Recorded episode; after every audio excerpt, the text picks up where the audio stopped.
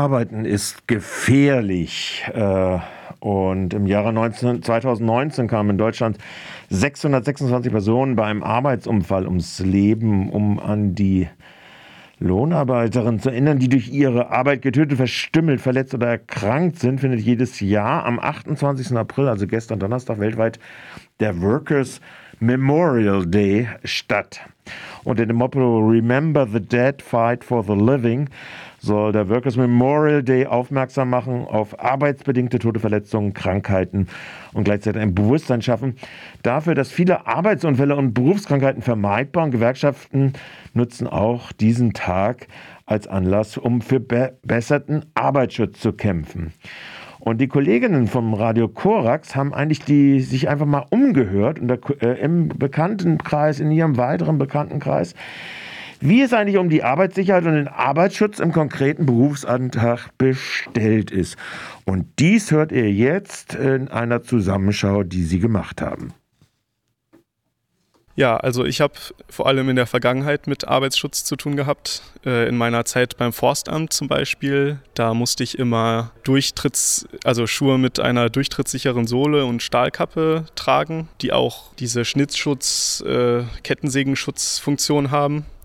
Und die waren extrem warm. Ich habe ein ganzes Jahr da gearbeitet. Das heißt, im Sommer war es wirklich sehr schlimm und äh, die waren auch komplett wasserdicht. Das heißt, die sind mit der Zeit sehr nass geworden von innen. Und ich hätte am liebsten auf den Arbeitsschutz verzichtet in dem Zeitraum. Aber mir ist nichts passiert, also hat der Arbeitsschutz vielleicht doch funktioniert. Ja, keine Ahnung. Ich habe mich damit jetzt noch nie großartig befasst, weil ich bin eigentlich Studentin. Das ist mein äh, Minijob hier. Ich befasse mich damit nicht. Ich glaube, ich bin so aufgewachsen, dass ich davon ausgehe, dass irgendwie alles abgesichert ist im größten Fall. Aber ja.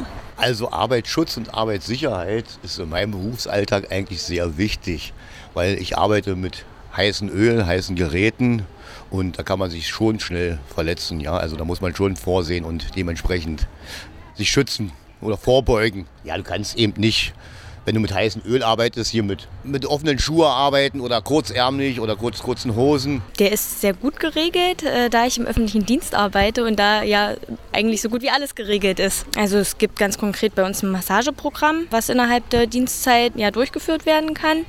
Dann haben wir auch die Möglichkeit bekommen, äh, höhenverstellbare Schreibtische zu bekommen. Genau, die auch so automatisch höhenverstellbar sind, sodass man quasi sitzen und stehen kann, je, je nachdem, wie man das möchte. Der Arbeitsplatz ist äh, generell sehr ergonomisch eingerichtet. Ich sag mal so, wenn man am ähm, Rechner sitzt, da ist es ja quasi hauptsächlich Ergonomie, was den Arbeitsschutz angeht. Mehr Gefahren ist man da ja eigentlich nicht ausgesetzt. genau. Also bei uns ist das so, ich bin im Biohandel aktiv und wir tragen viele schwere Kisten durch die Gegend. Bei uns ist halt auf jeden Fall erstmal Pflicht, natürlich Schuhe mit Stahlkappe zu tragen. Ähm, es gibt Situationen, wo ich persönlich gerne Handschuhe anziehe, das muss ich aber nicht. Aber die Kisten, da klemmt man sich halt schnell mal was ein und das geht fix. Ansonsten ist so Ausgeschlafenheit wichtig. Und äh, das wurden Leute auch schon nach Hause geschickt, weil die halt einfach übermüdet waren.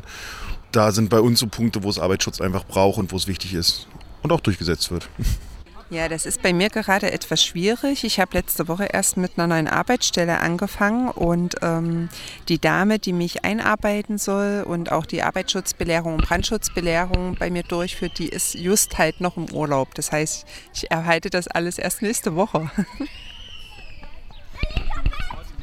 Bin in der Seniorenbetreuung tätig und da ist natürlich ganz wichtig, dass man immer einen Schritt vorwärts denkt für die Damen und Herren, die man da betreut. Und ähm, man muss dann halt gucken auf jedes einzelne Teil, auch wenn man mit einem Rollstuhl unterwegs ist, Bordsteinkanten etc. Also das ist für einen Normalo, sage ich mal in Anführungsstrichen, der dann so auf der Straße rumspaziert, ist es ganz, guckt er nicht, aber so, wenn man so mit Rollstuhl oder mit jemandem mit einem Rollator unterwegs ist, dann muss man schon da wirklich gucken. Also da müssen wir schon doppelt und dreifach aufpassen. Wir werden zwar dann auch geschult, aber letztendlich ist es die Praxis. Also ich habe mal ähm, bei einer Firma gearbeitet, die hat so Chips hergestellt und das musste alles im staubfreien Zustand passieren. Also man nennt es Reinraum, wenn es praktisch ist wie so ein Sandwich, wo praktisch von oben nach unten Luft durchkommt die ganze Zeit.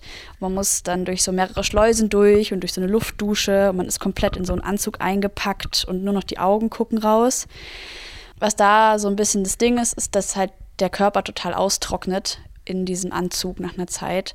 Das heißt, es gab dann immer so besondere ähm, Handcremes, die man immer hinterher oder wenn man Pausen gemacht hat, immer verwenden sollte. Also nicht so normale Handcremes, sondern irgendwie noch mit extra Feuchtigkeit und Hautverträglichkeit und whatever. Und man steht dann halt acht Stunden da rum und muss diese Maschinen bedienen. Also schon sehr einfältige Arbeit. Genau, dann gab es auch immer noch so Fitnessräume und so Kurse, die irgendwie angeboten wurden, so als Ausgleich. Wobei ich sagen muss, dass ich nach so einer Schicht so unglaublich fertig war, dass ich gar nicht die Möglichkeit hatte, da noch hinzugehen, weil ich gar nicht wusste, wo ich diese Kraft noch aus mir rausziehen soll, um das irgendwie zu machen. War irgendwie nicht so ganz durchdacht, sag ich mal.